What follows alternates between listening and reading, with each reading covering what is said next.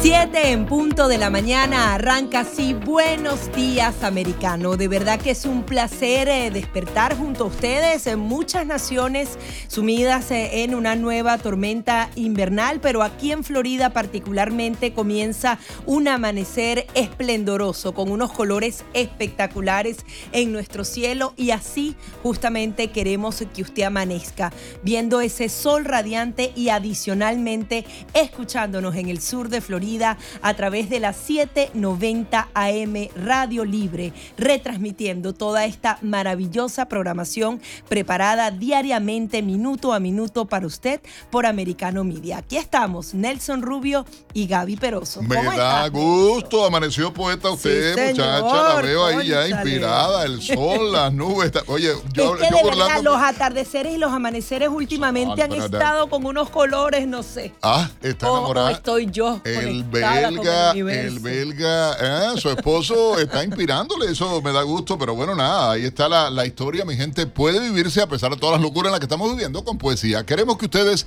por supuesto, dar los buenos días nuevamente a toda nuestra gente a través de Americano Media de costa a costa en toda la nación americana y en Radio Libre 790 la gente de Miami. El teléfono está, Gaby, la gente llamando por el 786-590-1623 y el 786-590-1624. Bueno, la caída del presidente ayer subiendo las escaleras para regresar a Estados Unidos, la publicación por parte del Pentágono de esta foto del piloto eh, con el globo atrás, el selfie. ¿Tú te imaginas la desfachatez del Pentágono? Ponernos a nosotros, a pesar de que no importa la seguridad nacional, no importa, y el piloto, y ellos publicar la foto del piloto con una selfie con el globito atrás.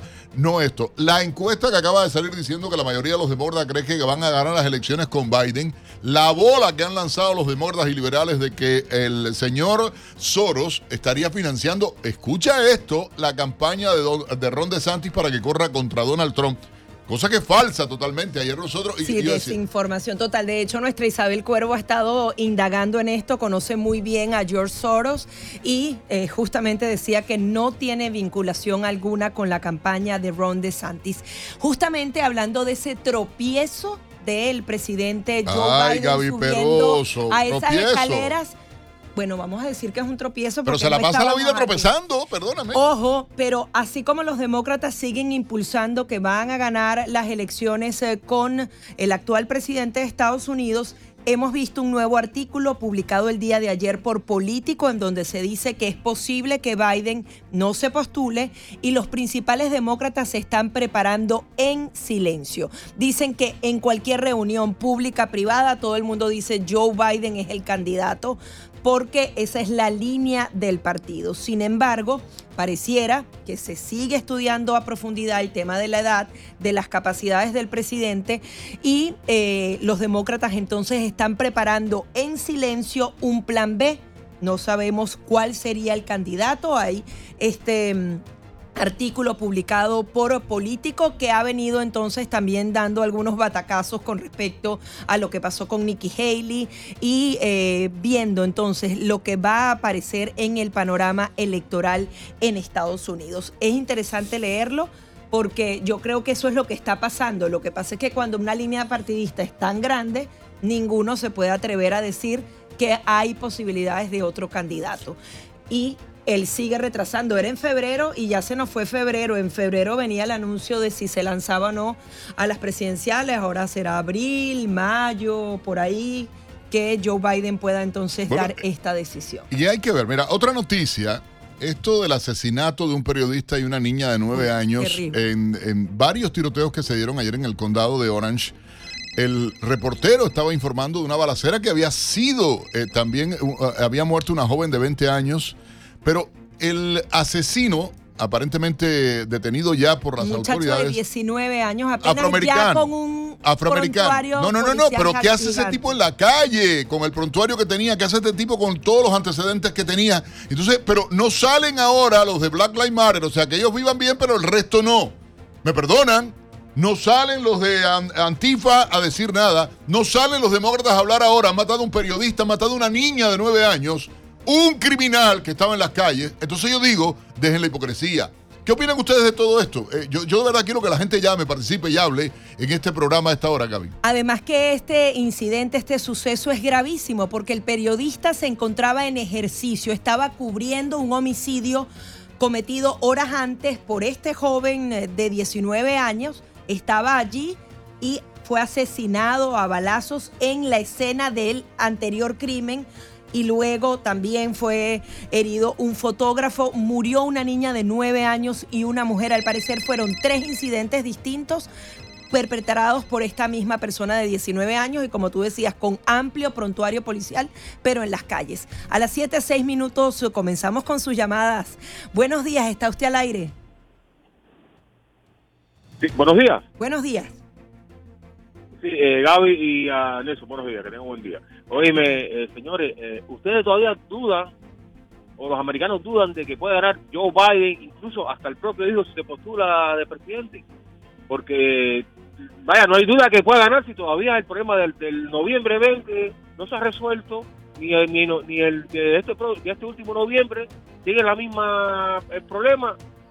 Yo no creo que todavía duden de, que ellos puedan ganar, o es que todavía eh, creen que un republicano puede ganar las elecciones en este país. Eso que pasó, eso, esos comentarios del tiroteo de esos delincuentes que ustedes acaban de hablar, es lo que es el reflejo de que un país está totalmente en declive. El, 20 de noviembre marcó el, el decalabro de los Estados Unidos. Y la gente dice que no, que, que, que pesimismo, señores. Si no se resuelve el problema de las elecciones en este país, pero va en picada, esto es Roma, segunda parte. La corrupción mató a Roma, y la corrupción me está matando este país. Que tengan un buen día. No, gracias a usted. Eh, lamentablemente, y uno se pregunta, ¿entiende? Esto de la, encuesta, Gaby, porque además te dicen, es el momento más alto de la presidencia de Biden. La mayoría prefiere a Biden, incluso le ganaría a Donald Trump y a DeSantis. Yo digo, ¿en qué país viven? Porque hay que ser demasiado foca, de circo, ¿eh? De esas que aplauden. A mí me encanta verlas, ¿eh? Después de todo, me encanta verla. Pero es que de verdad, yo digo, no puede ser posible con los huevos a 13 dólares casi, con la gasolina como está, la inflación como está, las tasas de interés.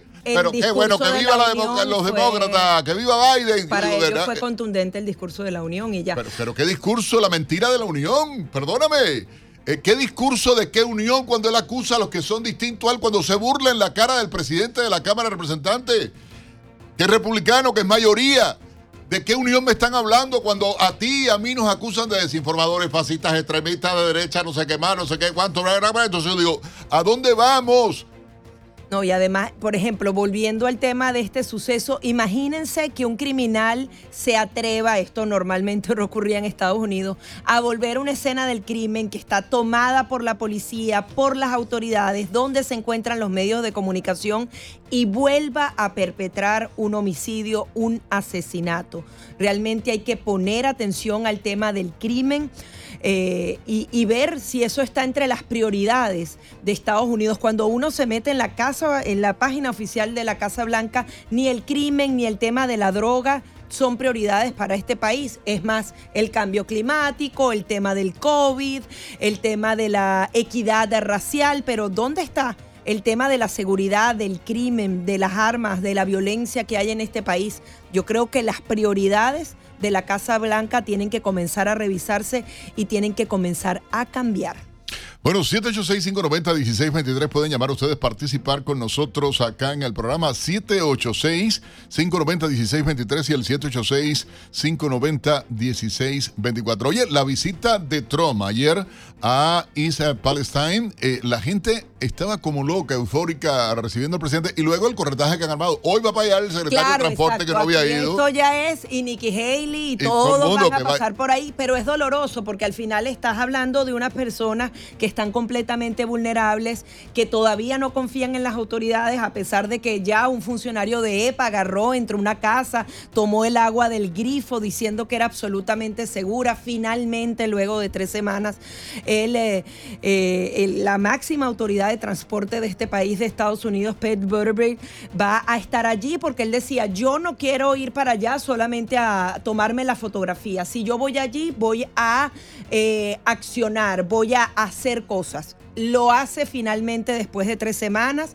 cuando ya ve que comienza entonces este pueblo a ser uno de los puntos centrales en una campaña presidencial pero es grave porque al final la atención de estas personas, que la responsabilidad de esta empresa, que qué va a pasar con la seguridad ferroviaria en este país, realmente se están dando todos los correctivos necesarios o estas empresas simplemente pueden seguir ahorrando dinero y poniendo en riesgo a la nación. Pero lo peor de la historia ya pasó, ya se dio y hay que poner orden, hay que eh, tratar de organizar. Pero lo triste de la historia es que no hubo acciones, le negaron la ayuda de FIMA. Ahora es que están empezando a llegar los oficiales de FIMA para ver qué hacer. Y va a ser la ferroviaria, al parecer, la que va a asumir económicamente todo este tema. hay, que, hay, que, revisarlo. Todo, todo ese sistema que no funciona, la inoperancia de dar respuesta a la gente eh, de parte del gobierno demócrata. Me perdonan ustedes, pero no es republicano, no es Trump. Todavía es capaz que digan que Trump es culpable.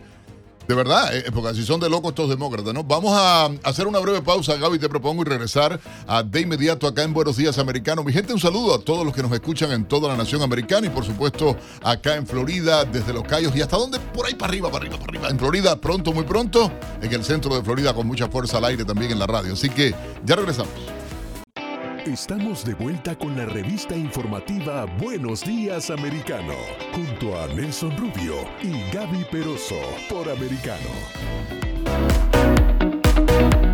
7:15 minutos de la mañana. Continuamos con más de Buenos Días Americano. Como siempre, recordándoles en los números telefónicos 786-590-1623 y el 786-590-1624. Y la pregunta del día, Nelson, podría ser si la gente realmente considera que dentro del Partido Demócrata efectivamente se está planeando un plan B, un plan en silencio, si acaso Joe Biden no corre por las elecciones. ¿Qué cree usted que está pasando dentro del Partido Demócrata? ¿Es un secreto a voces? Nadie se atreve a reconocerlo, pero se tienen que preparar para un nuevo candidato. Comuníquese con nosotros a través del 786-590-1623 y el 1624. 7.16 minutos en la mañana cuando presentamos a ustedes un resumen de algunas de las principales informaciones llegadas a nuestra redacción en las últimas horas. Un, reportero de Spectrum News 13 y una niña de 9 años fueron asesinados a tiros cerca de un lugar donde horas antes se había registrado otro tiroteo. Según dio a conocer John Mina, jefe de la policía del condado de Orange, detuvieron a Kate Melvin Moss de 19 años, quien creen es el responsable de los dos tiroteos en un vecindario en esta área de Orlando. También se reportó en los medios un tercer tiroteo con víctimas. Mina señaló que en el hasta el momento no se tienen ningún eh, tipo de motivos sobre estos homicidios.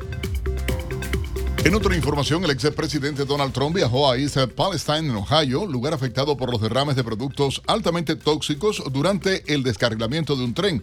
Acusó a los funcionarios federales de indiferencia hacia los habitantes. Trump critica desde hace días la gestión del gobierno de Biden con respecto al descarrilamiento y ha acusado a la administración demócrata de abandonar a los residentes de esta zona de Ohio. Durante su visita, Trump lamentó que Biden viajara a Ucrania y Polonia con motivo del primer año de la guerra sin antes visitar el lugar afectado. Por su parte, el secretario de Transporte eh, Peter Buttigieg anunció que visitará hoy el lugar del descarrilamiento, convirtiéndose en el segundo funcionario del gabinete en hacerlo después del administrador de la Agencia de Protección Ambiental, Michael Regan. Los representantes republicanos Don Bacon y Zach Noon pidieron una investigación después de que se les notificara que sus expedientes de las Fuerzas Aéreas de Estados Unidos fueron solicitados indebidamente y divulgados durante sus campañas electorales de medio término.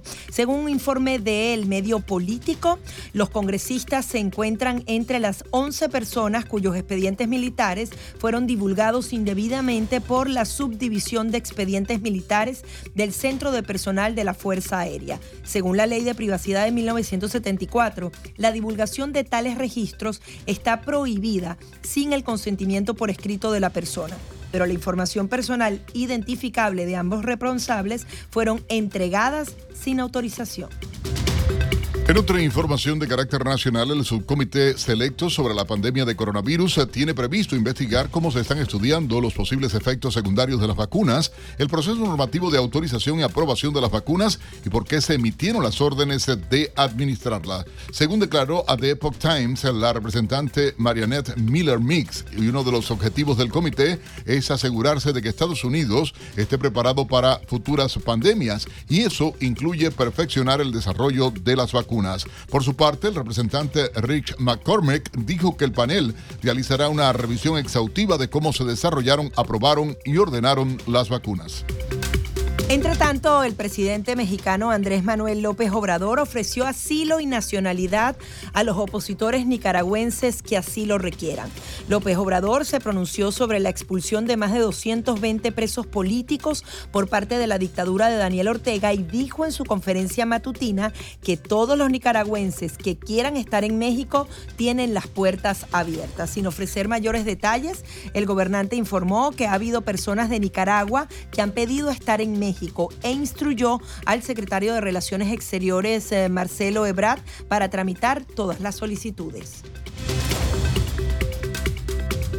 El ejército ruso puso a prueba un misil balístico intercontinental mientras el presidente Joe Biden se encontraba en Ucrania. Funcionarios estadounidenses informaron a CNN que Rusia empleó una línea de prevención de conflictos para notificar a los Estados Unidos con anticipación sobre la prueba del misil, la cual no representaba un riesgo para el país. Según los oficiales consultados, Estados Unidos no consideró que la prueba, que aparentemente resultó fallida, representara una anomalía o una escalada. Mientras tanto, el conflicto continúa y Vladimir Putin asegura asegura que Rusia pretende recuperar tierras históricas con su ofensiva militar en Ucrania. La agencia AFP tiene los detalles. A pocos días de que se cumple un año de la invasión rusa a Ucrania, el presidente de Rusia, Vladimir Putin, defendió el miércoles la ofensiva. Las declaraciones del mandatario ocurrieron durante un concierto patriótico en el Estadio Luzhniki de Moscú.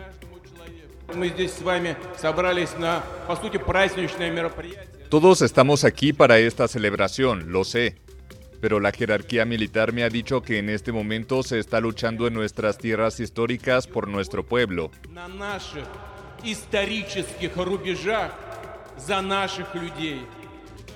Rusia anexó en 2014 la península de Crimea y al inicio de la guerra en Ucrania proclamó bajo su soberanía territorios de la cuenca minera del Donbass, en el este de Ucrania. Moscú ha experimentado numerosos reveses en el este, que trata de compensar con la toma de la ciudad de Bakhmut, asediada y bombardeada desde hace semanas. Putin apostaba por una guerra rápida, pero se topó con una encarnizada resistencia, respaldada por las entregas de armas y la ayuda financiera a Ucrania de parte de las potencias occidentales. En este sentido, en proteger nuestros intereses, en proteger a nuestro pueblo, en proteger nuestra cultura, lengua, territorio, todo, todo nuestro pueblo somos los defensores de la patria. Me inclino ante todos ustedes. El concierto llamado Gloria a los Defensores de la Patria se realizó a dos días del primer aniversario de la ofensiva de Rusia contra su vecino Ucrania. Y en otras informaciones les comentamos que al menos 10 palestinos murieron y otros 102 resultaron heridos luego de que tropas israelíes entraran a una ciudad palestina en Cisjordania desencadenando enfrentamientos. El suceso fue uno de los más violentos en casi un año de inestabilidad en la región lo que plantea la posibilidad de más enfrentamientos. Las tropas israelíes mataron el mes pasado a 10 milicianos en una incursión militar en el norte de Cisjordania y en cuestión de días 10 israelíes murieron en Jerusalén en ataques individuales de agresores palestinos. Cambiando de tema totalmente, los organizadores de los Latin Grammy anunciaron que en este 2023 la premiación se va a realizar por primera vez fuera de Estados Unidos.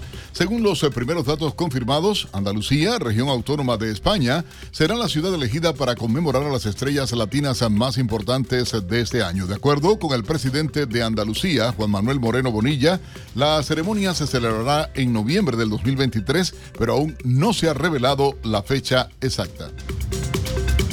Y ahora nuestro compañero Pablo Quiroga nos trae la noticia tecnológica del día.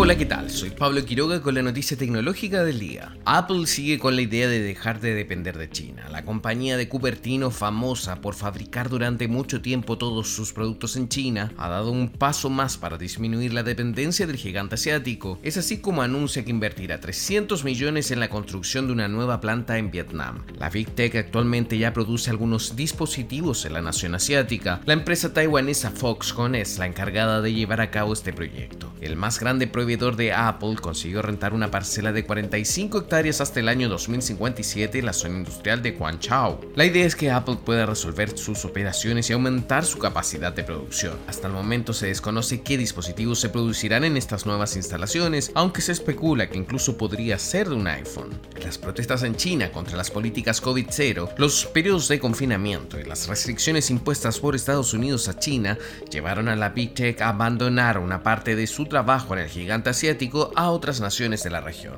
También se dio a conocer que la India planea invertir otros 500 millones de dólares en una planta para iPhone. Soy Pablo Quiroga con la noticia tecnológica del día.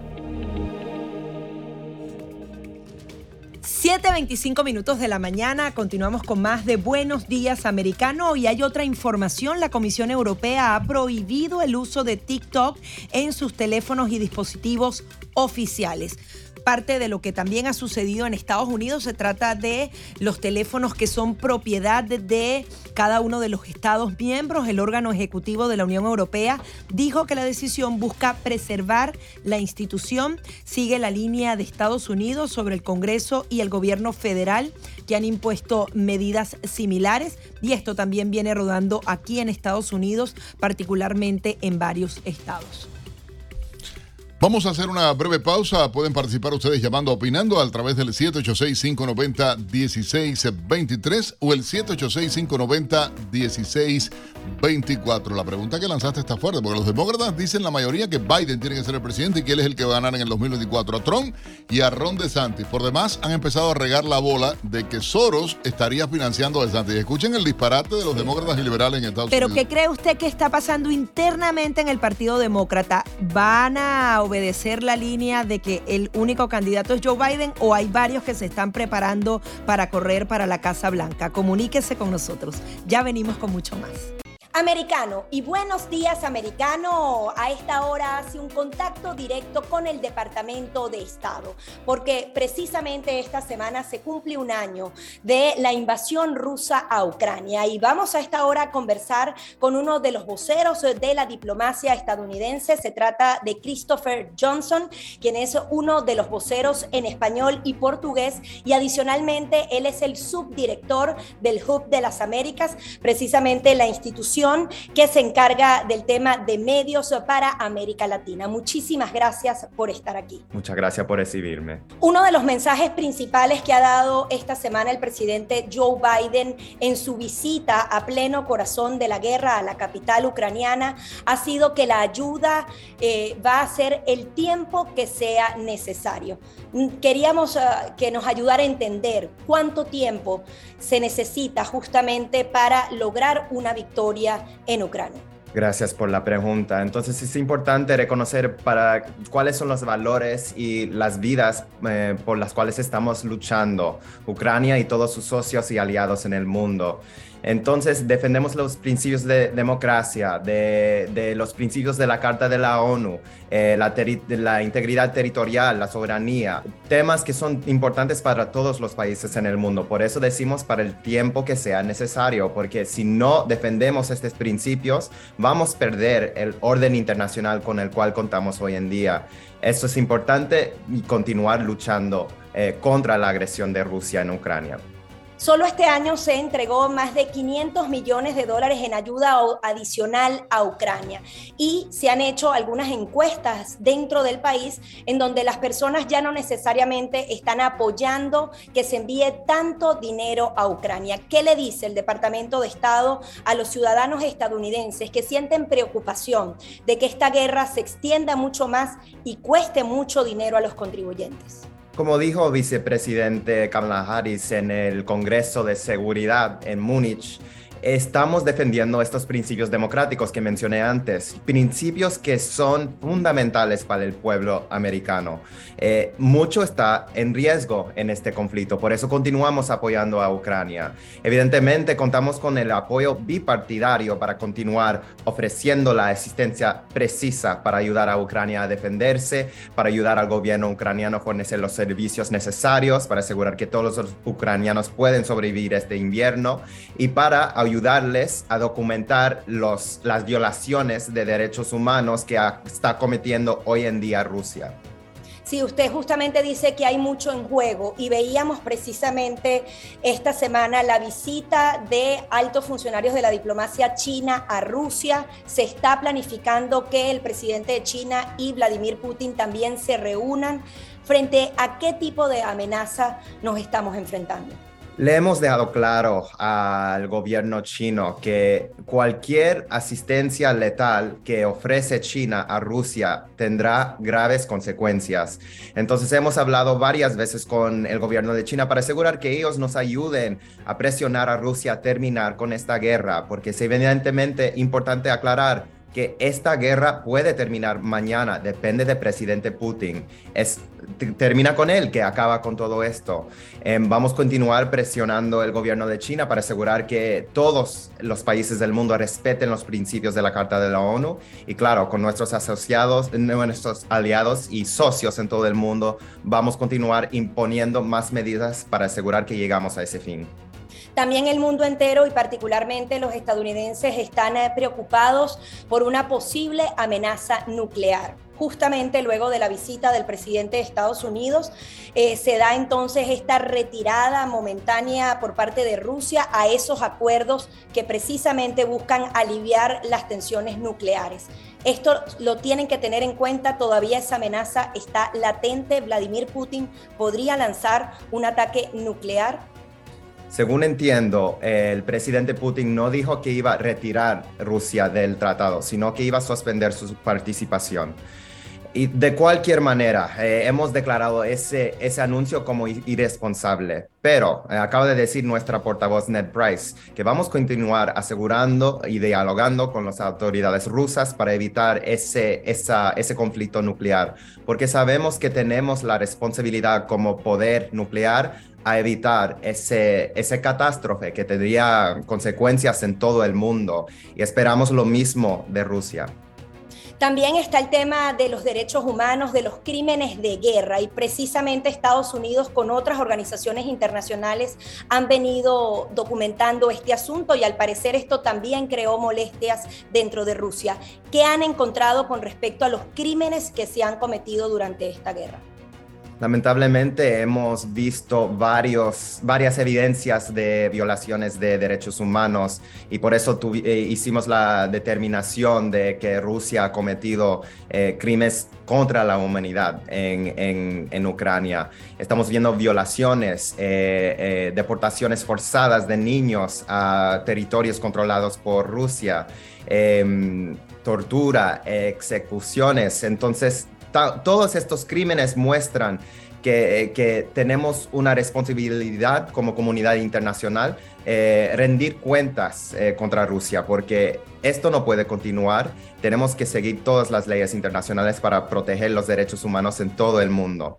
El presidente de Ucrania, Vladimir Zelensky, ha venido pidiendo cosas que en principio eran imposibles de cumplir, pero poco a poco los países han venido cediendo. Una de ellas ahora las peticiones nuevas que están justamente en esa carta para proteger al pueblo ucraniano está el tema de aviones de combate. Eso se está actualmente estudiando dentro del Departamento de Estado. ¿Es posible enviar aviones de combate a Ucrania? Cualquier pedido de ayuda que recibimos del gobierno de Ucrania ah, evaluamos con mucha atención porque evidentemente no podemos perder este conflicto como comunidad internacional. Ya hemos dejado claro cuáles son cuánto está en riesgo en este conflicto. Entonces vamos a continuar evaluando eso. Eh, evidentemente sería un anuncio que haría o el Pentágono o la Casa Blanca cuando se, se, se haga esa decisión. También hay varios eh, congresistas que han mostrado preocupación con respecto a eh, lo que serían las próximas decisiones. Hay quienes aseguran que Vladimir Putin va a tener una guerra de largo aliento y no necesariamente Estados Unidos tiene que responder como figura principal del escenario internacional con respecto al dinero cómo se están haciendo las evaluaciones, se han pedido incluso auditorías, cómo lo maneja incluso las recomendaciones del Departamento de Estado frente a hasta dónde llegar y cuánto hay que ceder para proteger la soberanía. Entonces sería un proceso en el cual estaría involucrado Ucrania. Hemos dejado claro que los eh, elementos fundamentales para nosotros son que eh, esa, esa resolución sea una que respete la soberanía eh, de Ucrania, también su, su, integridad territorial, y que sea un proceso que involucre a, Ucrania. Em, no vamos a negociar en los medios cuáles son los elementos que vamos a ceder, pero evidentemente estamos conscientes de cuánto está en riesgo. ¿Hay posibilidades de una negociación, de volver al tema diplomático o se va a centrar en enviar más armas a Ucrania?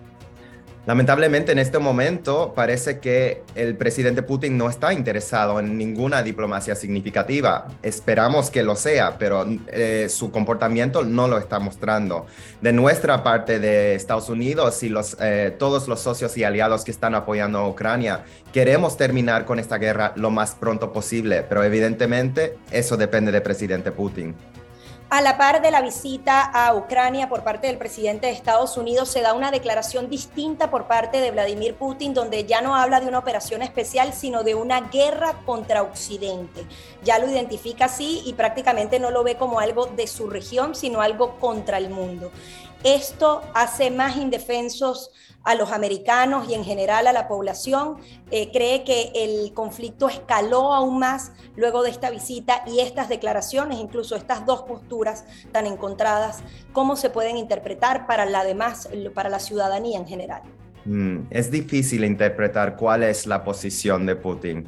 Lo que podemos decir es que evidentemente Rusia está perdiendo en el campo de batalla en Ucrania, por eso está tan desesperadamente pidiendo la ayuda de países como Corea del Norte e Irán, eh, países que ya han demostrado que no son responsables en la comunidad internacional. Eh, vamos a continuar unidos con Ucrania. Eh, hemos visto también en la Asamblea General de la ONU que han condenado repetidamente en varias ocasiones a, condenar el comportamiento y la agresión de Rusia.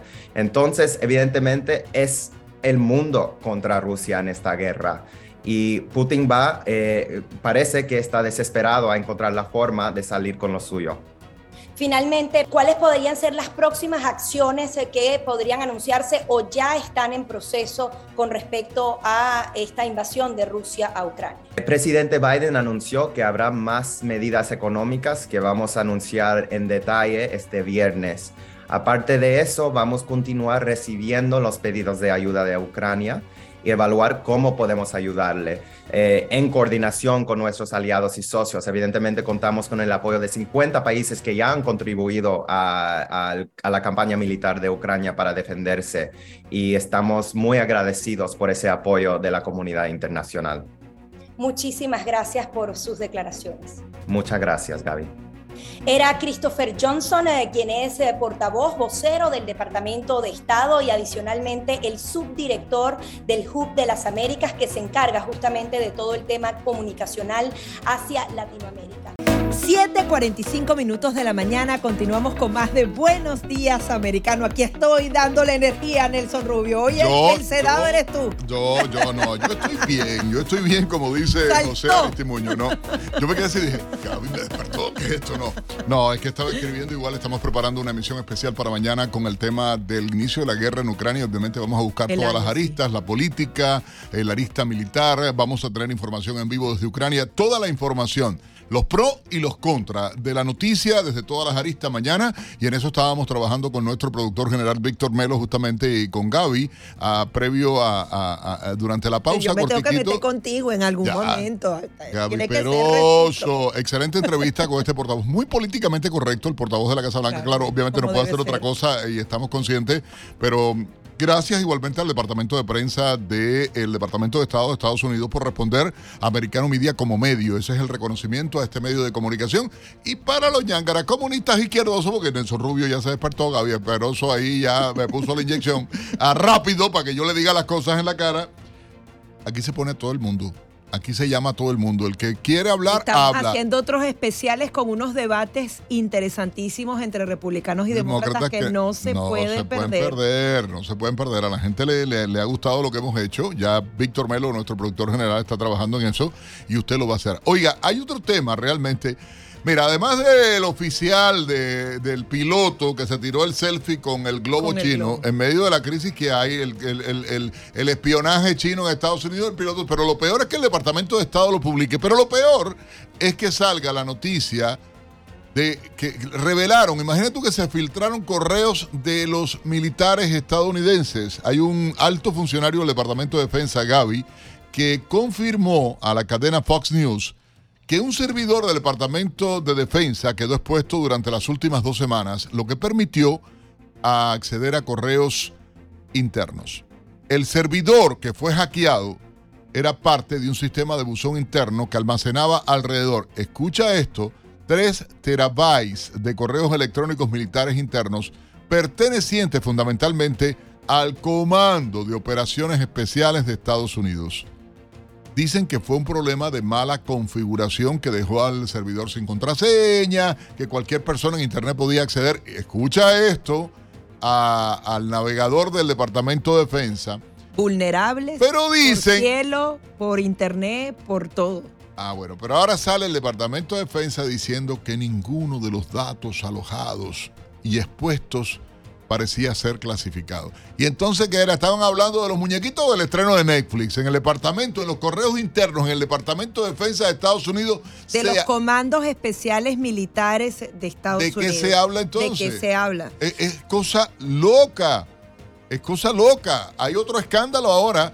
Divulgaron durante la campaña igualmente al Congreso información de candidatos al Congreso ex militares, algo que viola la ley estadounidense. los estaban exponiendo con información que justamente es confidencial y que no debe ser pública a menos de que ellos lo permitan. Vamos a darle la bienvenida a Al Santos. Él es condecorado veterano de combate con una hoja de servicio de más de 30 años en el ejército de Estados Unidos. Él sirvió en Afganistán, en Colombia y en varias embajadas americanas de diversos países. Al, buenos días, gracias por estar aquí. ¿Hasta dónde estamos vulnerados con todo este tema de los hackeos? ¿Estamos a merced de los rusos, de los chinos? Por aire, por internet, nos hackean, eh, pueden acceder a información confidencial. ¿De qué estamos hablando? ¿Qué está pasando con la seguridad interna de Estados Unidos? Eh, buenos días, primeramente, Gaby Nelson. Muchas gracias por tenerme en, su programa.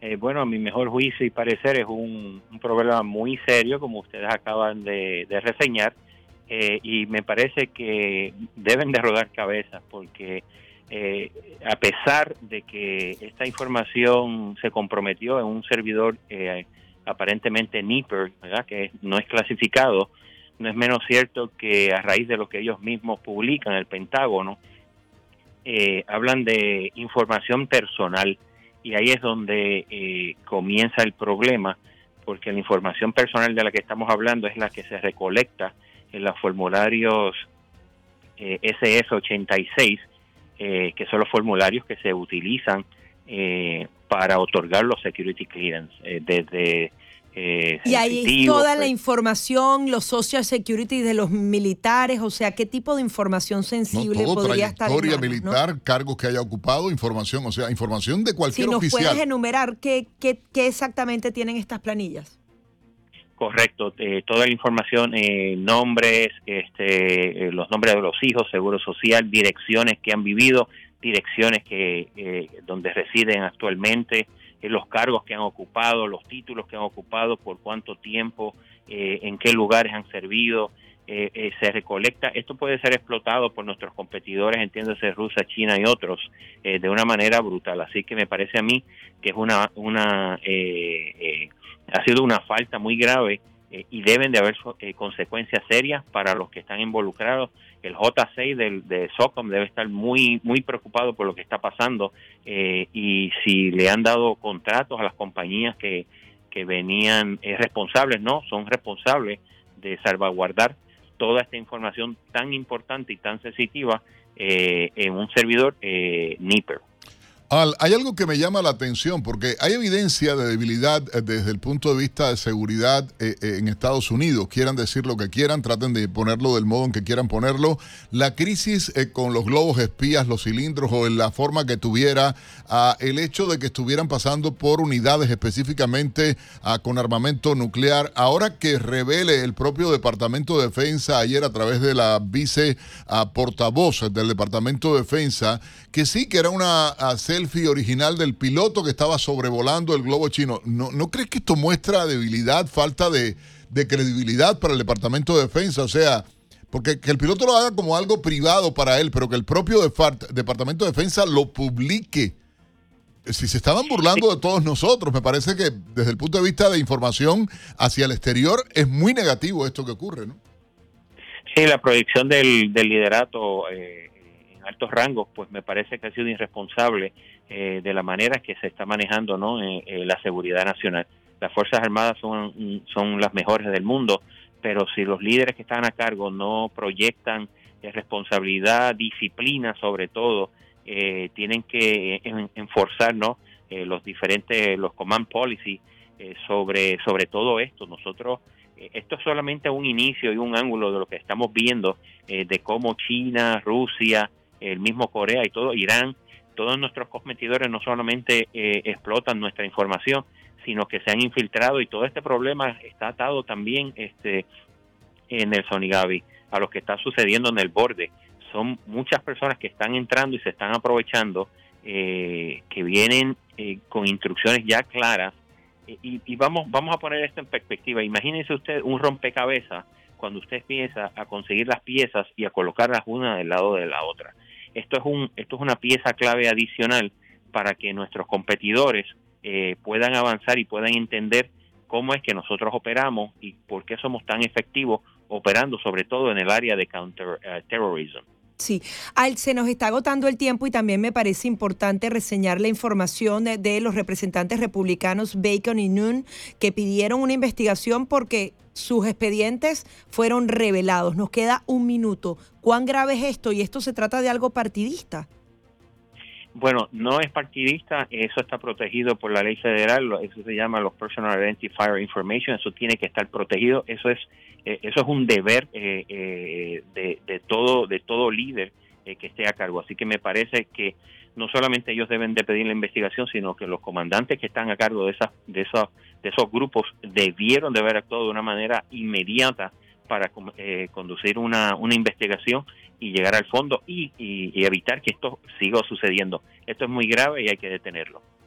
Bueno, muchísimas gracias. Sí, lo dijimos los dos ahí, nos salió de verdad. Gracias, excelente eh, invitado. Nos gustaría tenerlo más tiempo, igualmente para poder hablar justamente de estas debilidades del sistema de contraterrorismo en el Departamento de Defensa y en el sistema de seguridad ah, de Estados Unidos. Al Santos, reconocido oficial, igualmente a experto y, bueno, ha estado en el cuerpo diplomático asignado también representando al ejército de Estados Unidos. Ya regresamos ya Gaby Peroso y Nelson Rubio en Buenos Días Americano. A toda la información que usted necesita para asegurar esta bien informado al comenzar su día a través de Americano Media y Radio Libre. Ya volvemos. Esto es Radio Libre 790 AM. WAXYAM, cubriendo Miami, Fort Lauderdale y Palm Beach. Estamos de vuelta con la revista informativa Buenos Días Americano, junto a Nelson Rubio y Gaby Peroso por Americano. 8 en punto en la mañana, segunda hora de transmisiones de Buenos Días Americano de costa a costa en Americano Media en toda la nación americana esta hora, igualmente en Florida a través de Radio Libre 790. Gracias a todos por la sintonía, haciéndonos el programa más escuchado de la radio en español en el sur de la Florida a esta hora. Gracias a toda nuestra gente, igualmente pueden llamarnos, participar por el 786-590-1623 y el 786-590-1624. Presentamos ahora un resumen de algunas de las principales informaciones llegadas a nuestra redacción de Americano Noticias en las últimas horas. La Reserva Federal de Estados Unidos ah, advirtió en su última reunión que hay señales de que la inflación del país está bajando, pero no lo suficiente para flexibilizar los aumentos de la tasa de interés de referencia. Según el documento revelado en las últimas horas, la inflación se mantuvo muy por encima de la meta del 2%, mientras que los mercados laborales se mantuvieron muy ajustados, lo que contribuyó a continuar las presiones alcistas sobre salarios y precios, por lo que se cree que serán necesarios aumentos continuos en la tasa de de interés. En otra información, igualmente, se informó en las últimas horas acerca de que en, justamente el equipo legal del presidente Donald Trump habría decidido aceptar la citación del abogado del grupo Proud Vote, Joseph Bibbs, para testificar sobre los hechos en el Capitolio del 6 de enero del 2021. De acuerdo con Político, Non Parties, abogado del Proud Boys, Joe Biggs, dice que espera que el gobierno anuncie que el abogado de Trump, Ivan Corcoran, acordó aceptar la notificación de la citación de la defensa. En otra noticia, el gobernador de Florida, Ron DeSantis, mantiene el crecimiento de su actividad de recaudación de fondos mientras realiza movimientos políticos que apuntarían a una posible carrera presidencial en el 2024. Algunos de los donantes incluyen al multimillonario Jeff Jazz y a los hermanos Reyes, quienes han contribuido con 4.5 millones de dólares al comité político de DeSantis, según informes de la cadena CNN. Además de estos donantes individuales, DeSantis también tiene a su disposición un fondo de campaña de 71 millones de dólares que quedaron como remanente de su campaña de reelección para gobernador el año pasado. Este dinero y los aportes recibidos lo pondrían en igualdad numérica con Donald Trump, quien tenía más de 81 millones de dólares en cinco comités en enero. Miles de vuelos fueron cancelados y otros fueron retrasados debido a la tormenta invernal que afecta a una parte del oeste y del centro de Estados Unidos, según el portal FlightAware. El aeropuerto más afectado es el de la ciudad de Minneapolis, en Minnesota, que canceló en las últimas horas 193 vuelos, el 44% del total, seguido del de Detroit, que suspendió 115, y el de Denver, que dejó en tierra 111 aviones que tenían previsto despegar. De acuerdo con el Servicio Meteorológico Nacional, la tormenta que avanza de la costa oeste hacia el este seguirá produciendo tanto eh, fuertes nevadas como agua-nieve, a lo que se suman vientos intensos. La agencia AFP tiene el informe. Estados Unidos se prepara ante la llegada de poderosas tormentas de nieve. Las nevadas, que pueden alcanzar hasta 60 centímetros, se han registrado desde el litoral oeste hasta la región de los Grandes Lagos e incluso sobre regiones soleadas como las montañas alrededor de Los Ángeles. El Servicio Nacional del Clima alertó que las rápidas ráfagas de nieve y viento podrían causar condiciones duras en espacios abiertos y carreteras, por lo que llamó a llevar linternas, comida y agua en los vehículos en caso de tener que viajar. El Departamento de Transporte de Wyoming pidió a los viajeros evitar el estado. Más de 1.400 vuelos con rutas estadounidenses habían sido cancelados hasta las 19 horas GMT del miércoles, de acuerdo con el portal flightware.com, que resaltaba en su mapa la región de Denver como bastante golpeada. Unas 150.000 edificaciones estaban sin electricidad, de acuerdo con el portal poweroutage.usa, el grueso de ellas en California, donde los potentes vientos derrumbaban árboles. Los meteorólogos advirtieron que en algunas regiones del norte y el centro del país los termómetros caerán hasta menos 34 grados Celsius, pero mientras el este registrará un calor inusual. Se pronostican temperaturas de más de 40 grados en el Valle de Ohio y el Atlántico Medio, que abarca Delaware, Maryland, Nueva Jersey, Nueva York y Pensilvania. En otra información, el presidente de México, Andrés Manuel López Obrador, dijo que espera que el exsecretario de Seguridad Pública, Genaro García Luna, hallado culpable en Estados Unidos de aceptar sobornos a cárteles del narcotráfico, testifique si recibió órdenes de los exmandatarios Felipe Calderón y Vicente Fox. López Obrador sostuvo que espera que tras el veredicto García Luna declare como testigo e informe si obedecía mandatos de los exmandatarios o informaba a los expresidentes de su accionar. El mandatario planteó que también sería favorable para México y Estados Unidos que García Luna informe sobre sus vínculos con las autoridades estadounidenses. El Comité de los Premios Nobel recibió 305 candidaturas al Premio Nobel de la Paz antes del plazo primero de febrero, el número más bajo en cuatro años. La organización con base en Oslo dijo que hubo un descenso con respecto a los 343 candidatos del año pasado y que es el número más bajo de postulados desde el año 2019. En los últimos ocho años, el número de candidatos ha superado los 300 cada año y el récord fue en 2016 con 376. Los nombres de los 212 individuos y 93 organizaciones no fueron difundidos en cumplimiento de las normas del comité. En otra información, en medio de la guerra, Rusia y China profundizaron sus relaciones con señales de que Beijing puede estar ofreciendo al Kremlin más ayuda en su conflicto en Ucrania. La visita a Moscú de Yang Wei, el más prominente funcionario de política exterior chino, ocurre en momentos en que el conflicto en Ucrania continúa trastocando el orden geopolítico mundial. Al menos 57 personas quedaron atrapadas tras un derrumbe de una mina de carbón en la región china de Mongolia Interior. Y según informó la cadena estatal CCTV, dos de ellos perdieron la vida. Si bien la seguridad de algunas minas ha mejorado, los accidentes siguen produciéndose con regularidad debido al peligro inherente al sector y a la aplicación a veces aleatoria de las instrucciones de seguridad. La mayoría de los decesos en el sector de minería se atribuyen a explosiones provocadas por la acumulación de metano y polvo de carbón o ahogamientos provocados por la entrada de los mineros en pozos abandonados por inundaciones. A las 8 o 7 minutos en la mañana hacemos contacto en nuestra redacción con nuestra colega Juliana Trevisanato repasando los titulares de los periódicos más importantes de Estados Unidos y el resto del mundo. Julie, gracias eh, por estar con nosotros hasta esta hora. Buenos días a nombre de Gaby Peroso y este servidor Nelson Rubio. Muy buenos días Gaby y Nelson, me da muchísimo gusto saludarlos en esta hermosa mañana de jueves. Comenzamos con el repaso de algunas de las portadas más destacadas. The New York Times México restringe a su instituto electoral. Los cambios suceden en la antesala de los comicios presidenciales de 2024 y son parte de un patrón de desafíos de las instituciones democráticas en el hemisferio occidental.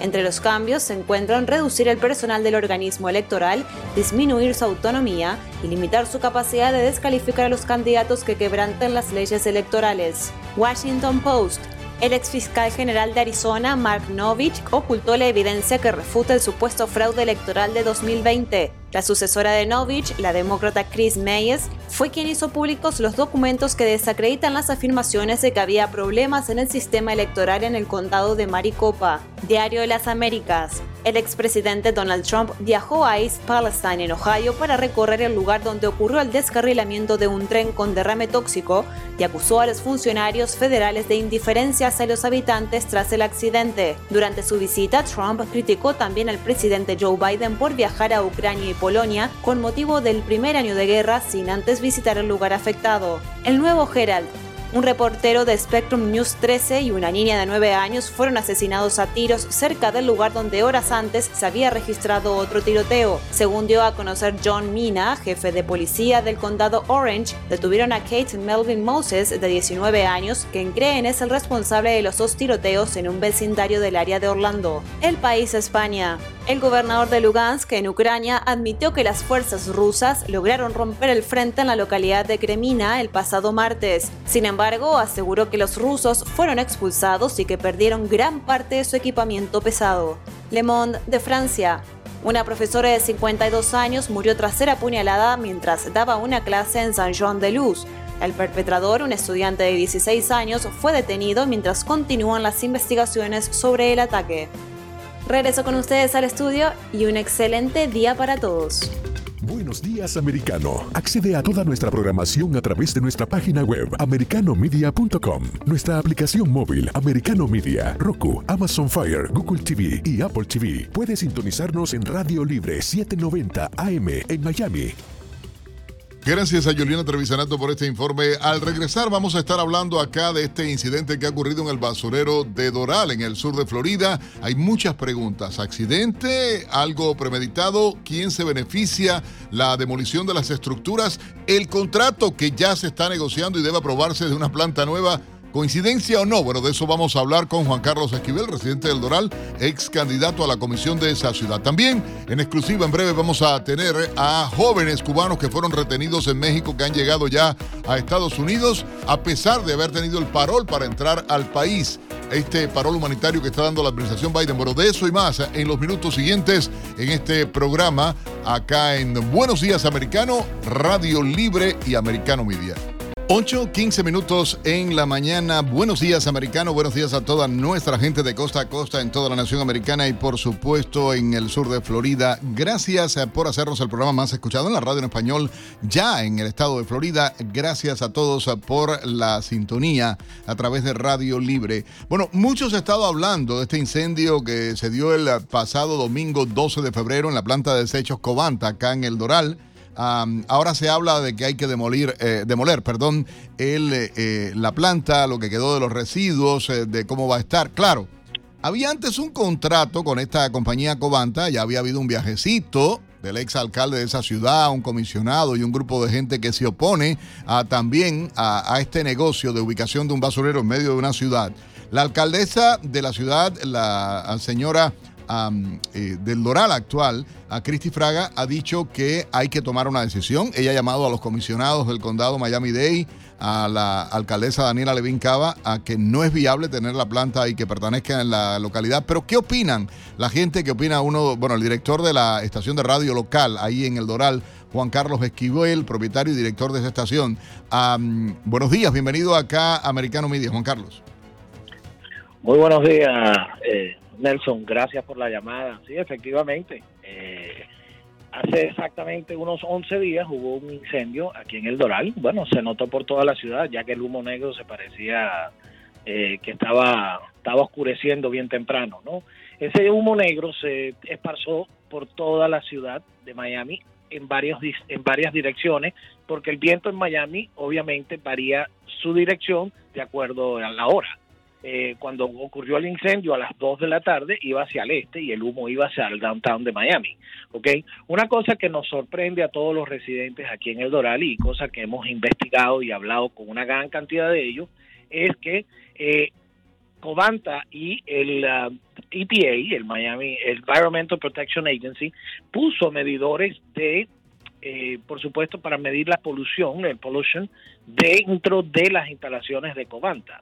¿Ok? Eh, se entiende el perímetro de las rejas de Covanta o de la planta incineradora para medir la calidad del aire.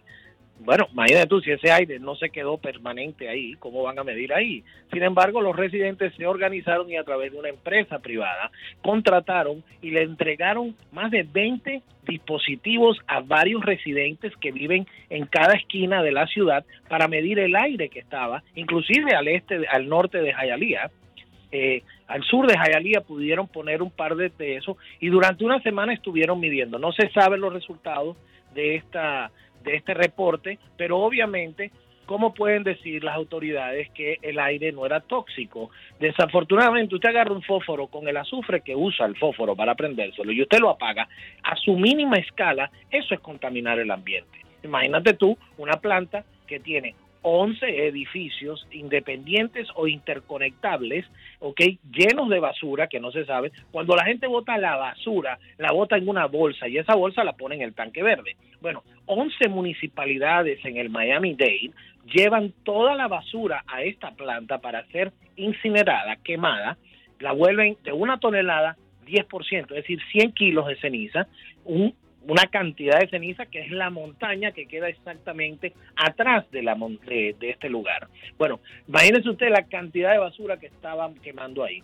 No se sabe exactamente, todavía no han dicho cuál fue la causa del incendio. Sí dicen que fue a través de una planta, de una banda transportadora de basura y ahí se detonó. Eh, menos mal que fue un domingo y no hubieron fatalidades. Pero imagínense ustedes si hubiera habido una explosión, gracias a Dios que esta planta no recibe químicos ni, ni materiales eh, eh, de, de por sí. Pero tú sabes que la gente agarra y pone una, una lata de pintura en una bolsa de basura y ahí lo tara. Por eso es que el humo era tan negro. Entonces, vamos a esperar que dicen eso. Ah, hay, hay, hay, mucha información porque ahí quiero tratar de entender, porque a, a, mí a veces esto de la cogioca, y sabes, utilizo esta palabra, Juan Carlos, uh, me llama la atención. ¿Hasta dónde pudo haber sido un accidente? ¿Hasta dónde pudo haber sido premeditado? ¿Quién se beneficia de este accidente, de este incendio que ahora lleva a la demolición? Que hay un contrato uh, y una decisión a tomar por la Comisión del Condado Miami-Dade sobre la instalación uh, de esto. El ex comisionado Pepe Díaz, de hecho, creo eh, en lo personal, estuviste en este viaje a, a la planta de Cobanta uh, en Palm Beach.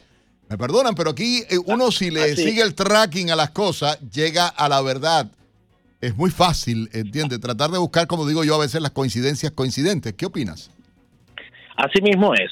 Hace exactamente como nueve meses fuimos invitados por el ex comisionado Pepe Díaz, antes de que saliera del ejercicio, a la planta de West Palm Beach parecida, manejada, porque vale la pena destacar que Covanta es un operador las plantas son de los condados. Es decir, fuimos al condado de, Miami, de West Palm Beach, donde Covanta tiene una planta completamente con una nueva tecnología. La del Doral tiene 40 años, ya estaba obsoleta, no generaba la energía que supuestamente esta planta debía haber generado porque ya estaba obsoleta. ¿Qué pasó? Nos llevaron allá, hicimos las investigaciones, sí, aquello es Disney y esto es otro, esto es Zimbabue, para, con todo el respeto a las personas de Zimbabue, porque es de extremo a extremo sabían que la planta estaba eso, pero antes de que el señor Pepe Díaz, el comisionado Pepe Díaz, saliera del ejercicio, tomó la decisión el, el, la comisión completa, unánime, de dejar la planta en el Doral en el terreno que queda al frente, que hace 30 años era un vertedero de basura y fue cediendo porque llegó a su máxima capacidad. Ese terreno que es del Miami-Dade County es donde pretenden poner la nueva planta y eso fue aprobado en la comisión, no es que están al aprobar. Lo que está pidiendo la alcaldesa Cristi Fraga es que se revise esa orden porque es obvio y es bien peligroso de que la planta se quede en la ciudad del Doral y no la queremos, ni ella ni mucho. Inclusive el, el nuevo comisionado del... De, es imposible revertir esta, esta situación sin tener unanimidad, un, bueno, una, eh, una unanimidad. Ok, perdona. Sin tener a todos los comisionados de acuerdo. Obviamente tú sabes que ningún comisionado quería esta planta en su terreno, en su patio de atrás, como dicen claramente. Se lo pregunté a Rebeca Sosa en una entrevista y le dije, ¿usted qué opina de dejar la planta en Doral o moverla a otras alternativas? Y ella me dijo, nadie quiere eso en su patio, y lo que diga el señor Pepe Díaz, porque ese es su distrito, es lo que se va a hacer. Imagínate tú. Va, va, vamos a estar al pendiente y queremos invitarte, Juan Carlos, al programa para que estés con nosotros. Vamos a darle seguimiento a esta información, a ver qué pasa. Hay muchas preguntas pendientes, hasta dónde fue o no un accidente, hasta dónde esto es premeditado, qué coincidencia la entrada de este contrato para la construcción nueva, bueno, quién se beneficia o no. Todas esas preguntas, muchas de las que ya tú sugeriste y, o respondiste directamente, pero te vamos a invitar para estar con nosotros Juan Carlos Esquivel, es candidato a la Comisión de la Ciudad del Oral, residente, hace periodismo investigativo también a través de eh, eh, Doral Voice, que es la estación de radio local en esa ciudad del sur de la Florida. 8.23 minutos en la mañana. Igualmente eh, hay muchos otros temas de interés. Vamos con llamada. Tenemos a Ramiro Collazo, uno de los líderes dentro de la organización Exilio Unido, ya acá en el sur de Florida. A Ramiro Collazo, muy buenos días. Bienvenido al programa. Muy buenos días, Nelson, y muy buenos días a, a te la escucho. Ramiro, había interés porque sigue este uh, movimiento, ahora hay un circo también y bueno, todo lo de Puentes de Amor, esta organización procastrista, comunista, a la mala actuación de la policía lamentablemente en la ciudad de, Coral Gables. El alcalde nunca me respondió a la pregunta uh, que hice uh, públicamente y no contestó a mis llamadas telefónicas tampoco, cosa que me llamó mucho la atención. Pero hay una efemérides que lamentablemente el exilio cubano le tocó vivir y, eh, a los cubanos y la muerte de Orlando Zapata Tamayo, un líder de la oposición preso político cubano dentro de las cárceles del régimen. Asimismo, eh, eh, hace 13 años, eh, eh, bueno, hoy se cumple el aniversario de la muerte en huelga de hambre del mártir anticomunista Orlando Zapata Tamayo.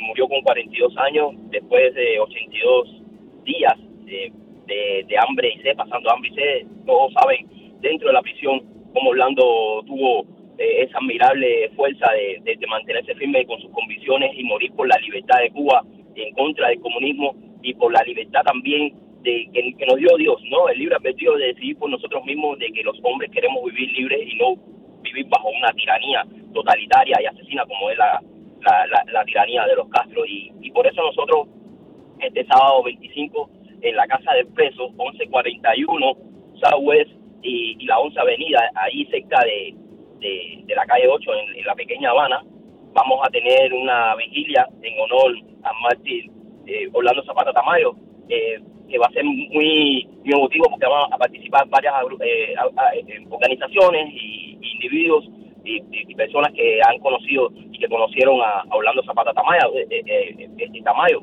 Tú mismo tuviste parte activa en, todo ese proceso de, sufrimiento de, del martirio de, Orlando Zapata Tamayo, ayudaste también bastante con otras personas, entre ellas nuestra amiga Meme, Liana Curra, ayudaron a, a su a su querida madre y valiente, eh, la señora Reina, que siempre se mantuvo firme también pidiendo por la libertad de su hijo y también denunciando eh, después de su muerte. Vamos a repetirla ahora, vamos a repetirla ahora, tenemos que ir a hacer una pausa la hora donde va a ser el evento nuevamente. Va a ser este sábado a 25, ¿a qué hora?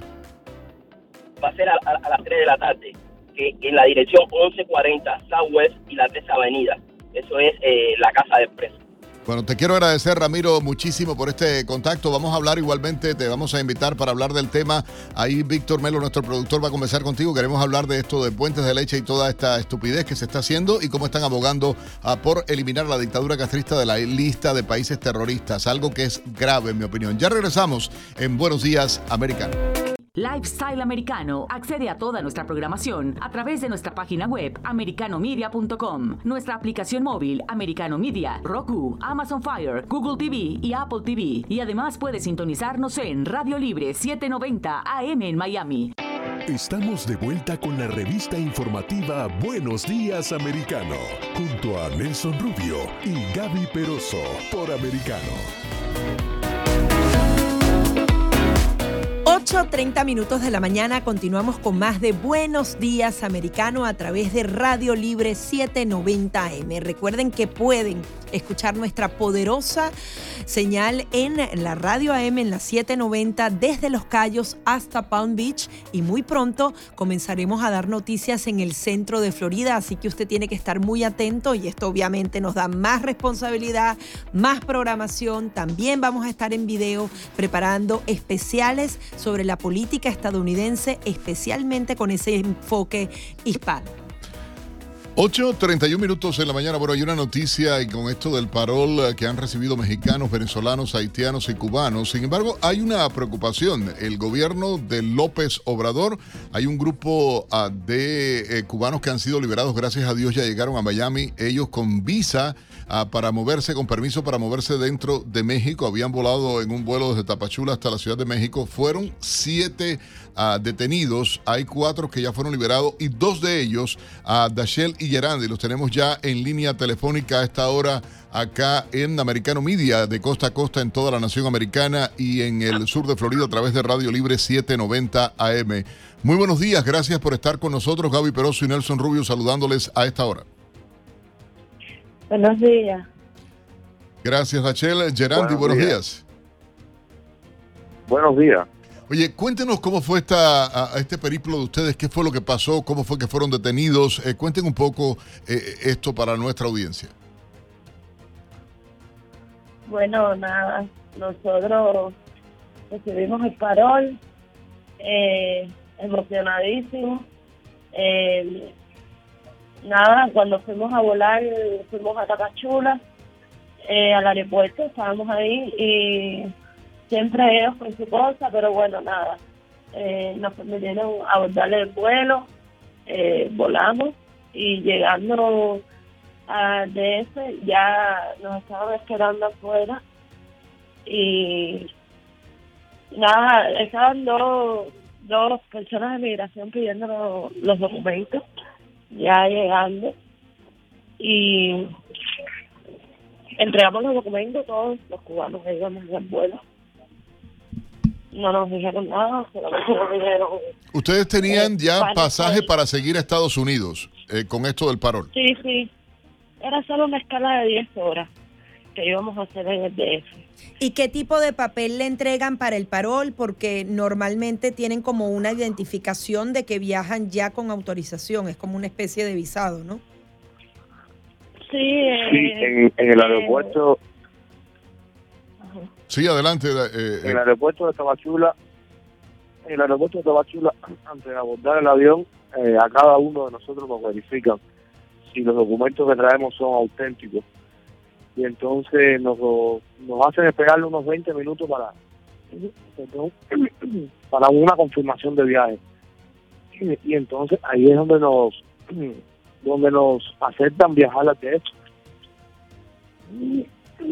Los llevaron a una prisión. En ese momento los esperaron, como ella contaba, y los llevaron para un centro de detención. ¿Qué tiempo estuvieron presos en México justamente eh, hasta que lograron salir? Bueno, nos tuvieron también como media hora en el aeropuerto, en un parece aquí, parece allá. Y, na- ah, y si íbamos al baño también iban con nosotros hasta la puerta de- del baño. Era obligado ya. Sí, nos, ahí nos hicieron una fila y nos sacaron hacia afuera. Nos montaron una especie de guaguita así, en la reja. Y de ahí, nada, era obligado. No podías hablar, no podías nada. De ahí eh, siguieron y pararon una terminal que decía terminal 2, según vimos, eh, por el por el cristal y ellos bajaron, comieron, hablaron, ahí nos estuvieron media hora montados, nunca nos abrieron la puerta ni nada. Y de ahí siguieron resto. Eh, ahí fue donde le puse la localización a mi mamá, eh, ya en tiempo real, porque era demasiado, veía que era carretera y carretera. Y hasta que llegamos a la puerta de, de ahí de una especie de prisión. Nos entraron, nos mandaron a pagar los teléfonos, nos quitaron los teléfonos. Y ahí, nada, a todo el mundo eh, a revisar lo que tenía, eh, quítense los aretes, quítense los pulsos, eh, los hombres por un lado, las mujeres para otro. No hay explicación de nada, no te dejan tomar un número de teléfono. Bueno, de hecho, yo no pude hablar con mi mamá porque nunca me dejaron coger el número de teléfono de, de mi celular. ¿Y solo apartaron Y- al grupo que tenía parol o habían otras personas que estaban viajando por otros motivos? Bueno, los cubanos No, todos solo tenían parol, tenía de hecho, había una familia también. Dicen que con ustedes en las declaraciones que he podido ver que, que estuvieron eh, venezolanos en el centro de detención también.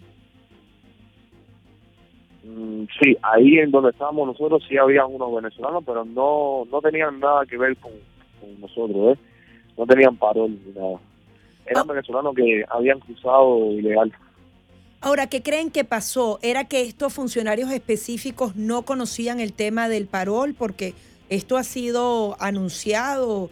Eh, ¿Qué cree usted que falló en, el procedimiento? Mire, yo creo que sí conocían, porque qué casualidad que, fuimos nosotros los primeros cubanos en ser detenidos por ellos.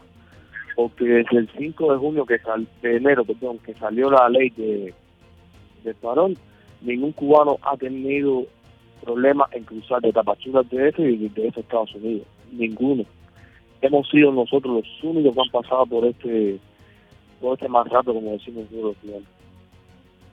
Ahora bien, el proceso en general, ¿cómo se desarrolló desde el momento que empezaron a pedir el patrocinador? ¿Qué recomendación además le hace a las personas que también atraviesan por, por este procedimiento? Bueno, nos, yo les recomiendo que el que viaje de Tapachula al DF, si algún oficial de inmigración les para, que allí mismo en el aeropuerto les pregunte que cuál es el problema, que ellos están legales, que no se dejen llevar por ninguno, porque si nada más te dejan sacar del aeropuerto, ya ahí te, te llevan a la prisión sin darte ningún tipo de explicación. Ah, Yo hay tengo- algo yo que- todavía tengo familia en, en Tapachula. Y Hay personas presas todavía, familiares. Ustedes, de- ustedes no estaban en Cuba, ustedes estaban ya fuera de Cuba viajando hacia acá. Sí, Sí, eh, nosotros estábamos en Tapachula. Nosotros estamos en Tapachula, sí.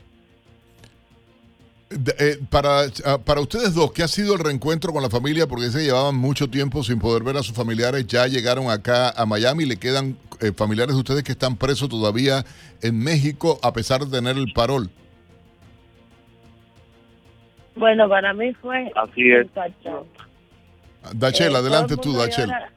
cuando llega al aeropuerto y ve a la familia, yo no sé, yo no pude saltar del horario, no sé si fue el shock de, de que, no sé, estaba tan feliz porque ya, ay, ya voy, ya voy a ver a mamá. Y de momento, detenida. Y entonces eso me afectó muchísimo, estuve todos los días ahí llorando y lo único que me consolaba era que mi mamá sabía en el lugar donde yo estaba porque no pude hablar con ella hasta el domingo. Y entonces, al yo mandar la ubicación, lo único que me consolaba era que yo decía, mi mamá sabe dónde estoy, ¿entiende? Eh, puede sentirse más, puede todo, pero por lo menos dice, está en emigración, me tienen un punto localizado. Ustedes como jóvenes Sí, cubanos, ¿qué aquí- dejaron detrás? O sea, esta cosa de salir de Cuba y la unidad de la familia y la unión familiar, pero dejaban una Cuba eh, que la mayoría eh, está en este proceso de corretaje, saturadas las oficinas, todo el mundo anda loco queriendo salir del país. ¿Qué dejaron eh, en Cuba ustedes? ¿Cómo vieron la situación? ¿Por qué decidieron salir definitivamente de Cuba? Es durísimo. Bueno, eh, Cuba es yo en específico, yo en específico, Adelante, Gerandi. yo en específico sí dejé, dejé a mi hijo atrás, es muy duro dejar a algún familiar atrás en esta situación que está pasando Cuba en estos momentos. Mm, no hay, no hay comida, no hay corriente, no hay nada. Es muy dura la situación que está pasando Cuba en estos momentos. No hay libertad, que es lo peor, ¿no? Y que metan preso a uno por protestar como ha ocurrido. ¿Y tienes planeado traer a tu hijo? ¿Cuál, Así cuál es tu plan con tu familia? Sí, yo quisiera traer a mi... Está muy recién nacido ahora, pero sí, mi idea es traerlo hacia acá, sacarlo de aquello, vaya, está feo, está, vaya, imposible de, de vivir allí. Sí, tenemos que hacer una breve pausa, pero también queremos escuchar tu testimonio, Dashel, de lo que dejas en Cuba, cómo ves la isla, cómo se ha deteriorado la condición de vida.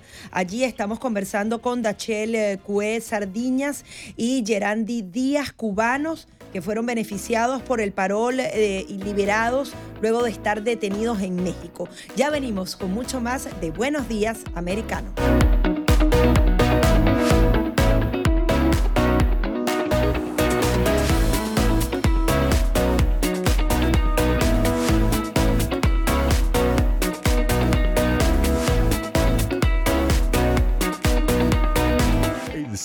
Regresamos con más Buenos Días Americano, junto a Nelson Rubio y Gaby Peroso, por Americano.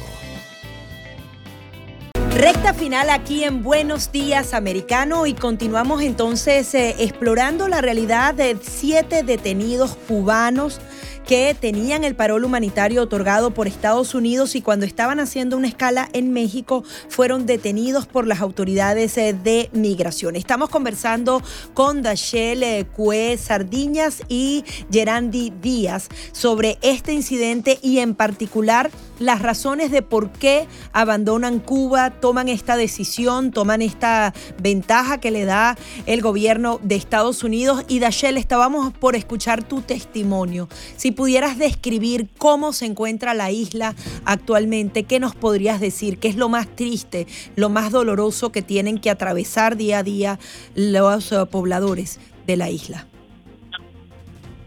Eh, a ver, Cuba, lo que se vive en Cuba es una historia patética. Ahí no hay nada. Eh, la situación, comida, cero. Yo no como pollo y imagínate, era lo único que había para comer. Era algo que cuando llegabas a la hora de la comida, que hay de comida, pollo, ya era mejor ni preguntar, porque es horrible. No hay medicina, no hay comida, las colas son eh, cuadras para cualquier cosa. Eh, problemas en las colas para hacer las compras simplemente por, por un paquete de salchicha, por cualquier cosa. Había una bronca, había algo. Eh, asaltos, no se podía salir de noche. Todo era una locura. De verdad que imposible vivir en Cuba y todas las personas cubanos que le pregunten que está en Cuba, qué es lo que quiere, va a decir que es salir de Cuba, porque no hay nada. Un par de zapatos, un par de tenis vale 10 mil, 11 mil, 12 mil pesos. Ya la moneda no es dinero. esto es muy, muy, muy, muy difícil. Yo estaba desesperada, de verdad, porque ya yo no podía. Y es triste porque es toda la población, o sea, la falta de libertad, la falta de esperanza, la falta de, de, de, lo elemental para vivir. Una familia, una madre que tiene que salir a tratar de buscar y un padre que tiene que salir a buscar la leche que no la hay de por sí o un alimento, el más simple, la, la, la, la falta de electricidad, todo. Queremos agradecer a los dos porque ha sido un testimonio en primera persona de, lo que han vivido ustedes, incluso de esta anormalidad del gobierno mexicano con la detención de cubanos que vienen ya con parol a Estados Unidos, como si no conocieran algo que por demás previamente fue acordado entre los dos presidentes de los dos países, de Estados Unidos y de México, es justamente en la frontera. Y hay una situación, hay más de 500 cubanos en estos momentos en México ah, que están en una situación similar a esta, eh, eh, detenidos, retenidos allá y que ya tienen parol para poder entrar a Estados Unidos y que, que, no ha sido, y esto se ha dado a conocer en las últimas horas muchos, esperando a, a eh, eh, que sean liberados, eh, porque ya habían estado en el trámite con el gobierno mexicano y los familiares le pusieron la reclamación, ya tienen el parol, sin embargo, todavía no, no están acá. Les agradecemos a los dos este, estos minutos a través de Americano Media y Radio Libre 790 en esta mañana. Gracias, Dachel, y gracias. Muchas, muchas gracias. Era Dachel Cuez Sardiñas y Gerandi Díaz, cubanos beneficiados por el parol, ya finalmente fueron liberados y ya se encuentran en buen puerto aquí en la ciudad de Miami. Oye, vamos a ir con la información deportiva a esta hora con Diego López de inmediato en Americano Media y por supuesto, buenos días, Americano. ¿Qué tal? ¿Cómo les va? Bienvenidos a una nueva edición de Deportes Americano en este miércoles. A un año de la invasión Rusia a Ucrania, hagamos un repaso por cómo afectó esta decisión sociopolítica al deporte. Iniciamos con la medida que tomó la FIFA hace un año de sacar a la selección rusa de la repesca del Mundial Qatar 2022, al igual que a la selección femenina que iba a disputar la Eurocopa de Inglaterra. Esto en sintonía con la UEFA, que excluyó a todos los equipos rusos de las competiciones continentales como la Champions League y Europa League, medida que hasta ahora continúa vigente. Fuera del fútbol, el Comité Olímpico pidió a sus comités nacionales que prohíban a los atletas rusos y bielorrusos competir en cualquier competición. El COI hasta hoy ha justificado su decisión por su obligación de proteger la integridad de las competiciones mundiales y la seguridad de todos los participantes. En el tenis hay que mencionar que jugadores como Daniel Medvedev o Andrei Rublev quedaron fuera de Wimbledon el año pasado y han ido regresando de a poco a las competencias, pero sin portar ninguna bandera. La Fórmula 1 suspendió el Gran Premio de Sochi.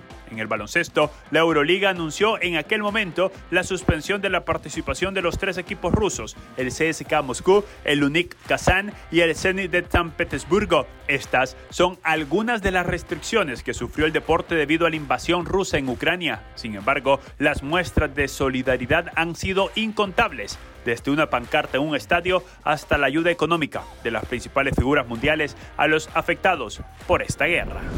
Pasamos a la actividad de la UEFA Champions League que cerró la primera fase de los octavos de final en los partidos de ida, con dos encuentros importantes donde el Manchester City no pasó el empate a uno ante el RB Leipzig en Alemania. La vuelta se jugará el próximo 14 de marzo, mientras que el Inter de Milán sí aprovechó la localía y en el Meazza derrotó 1 por 0 al Porto. Pasamos a otra información porque el Barcelona juega por la Europa League, pero en conferencia de prensa previo al encuentro, Xavi Hernández fue consultado por la posibilidad de que Leo Messi vuelva al Barcelona luego de que se venza su contrato con el Paris Saint-Germain el próximo julio. El de Blaugrana contestó de la siguiente manera a ese interrogante. La verdad, nada que añadir. Ya dije en muchos momentos que esta es su casa, eh, para Leo esta es su casa y que tiene las puertas abiertas, así que no puedo decir nada más. Eh, es un amigo, eh, estamos en contacto permanente, con el Presi hablamos de muchísimas cosas y nada más. A partir de ahí, pues dependerá mucho de él, de lo que quiere hacer en su futuro, de lo que eh, encaje para, para, el club también, pero es evidente que esta, que es su casa, no no hay ninguna duda. Pasamos al fútbol de la MLS que vuelve este próximo fin de semana y será la segunda temporada de Ricky Puig con Los Ángeles Galaxy. El mediocampista español que llegó procedente del Barcelona se ha logrado adaptar poco a poco a la liga y asegura estar listo y feliz para afrontar los retos que vengan. Al principio sí me costó mucho porque estaba en un hotel y cuando estás en un hotel es más difícil adaptarte a la ciudad y a todo en general. Ahora que estoy en una casa de este enero estoy muy cómodo. De momento no echo de menos Barcelona, que ya es mucho decir. Y cada mes me viene a visitar mis padres, mi novia o mis hermanos. La verdad es que ahora mismo estoy muy feliz, señaló el joven jugador a la cadena F. Pasamos a noticias de la NFL, donde Tua Tagovailoa, quarterback de los Miami Dolphins, detalló que tomará lecciones de judo una vez por semana para dominar la manera en que su cuerpo cae y así evitar golpearse la cabeza. Tengo un plan establecido. Haré judo todos los viernes solo para entender cómo debo manejar mi cuerpo y cómo caer sin golpear la cabeza. Es una forma de ayudarme a mí mismo. Estás jugando fútbol entendiendo y conociendo las precauciones, detalló el joven mariscal de campo, que sufrió tres conmociones cerebrales durante la temporada pasada en jugadas similares, en las que después de ser derribado, su cabeza golpeó el campo. Y finalizamos con la Fórmula 1, porque el dos veces campeón mundial Max Verstappen realizó una dinámica con uno de sus patrocinadores que lo hicieron elegir a su equipo ideal para correr. Y la sorpresa para todos llegó con la respuesta del neerlandés, que mencionó a Fernando Alonso como un piloto ideal para su equipo y dejó de lado a su compañero actual, el mexicano Sergio Checo Pérez, con el que logró un bicampeonato y de paso retornó el campeonato de constructores a la escudería austriaca después de casi una década. Verstappen no dudó en mencionar el nombre de Christian Horner como el líder de su equipo, pues ha sido el británico que ha llevado a la escudería a ganar seis campeonatos mundiales. Hasta acá la actividad deportiva. Gracias por ser parte de Americano Miriam. Continúe con toda nuestra programación. Un abrazo grande para todos y que sean felices. 8.54 minutos eh, de la mañana, ahora sí se nos ha ido el tiempo y rápidamente vemos un análisis que hace The Hill diciendo que los estados que van a definir esta elección en el 2024 van a ser Pensilvania, Wisconsin, Michigan, North Carolina, Arizona y Georgia. Allí entonces la gran pregunta es, ¿cuánto arraigo puede tener el gobernador Ron DeSantis en esos estados? Ya Donald Trump tiene una carrera avanzada en esos lugares. Hay que ver porque hay mucho en juego, el dinero de las campañas y las donaciones se está moviendo por todos lados y yo creo que también en el lado demócrata Bueno, se estará moviendo, pero primero la decisión, la última palabra la tiene Joe Biden. seguir pegados a la programación de Americano Media, a la cobertura que estamos haciendo de todo el proceso y obviamente la actualidad nacional e internacional. Mi gente, gracias por acompañarnos en Buenos Días Americano. Gaby Peroso y Nelson Rubio, deseándoles a todos un feliz jueves. Sigan con la programación. Ya está Paola Serna lista con la emisión matutina de Americano Noticias. Chau, chau.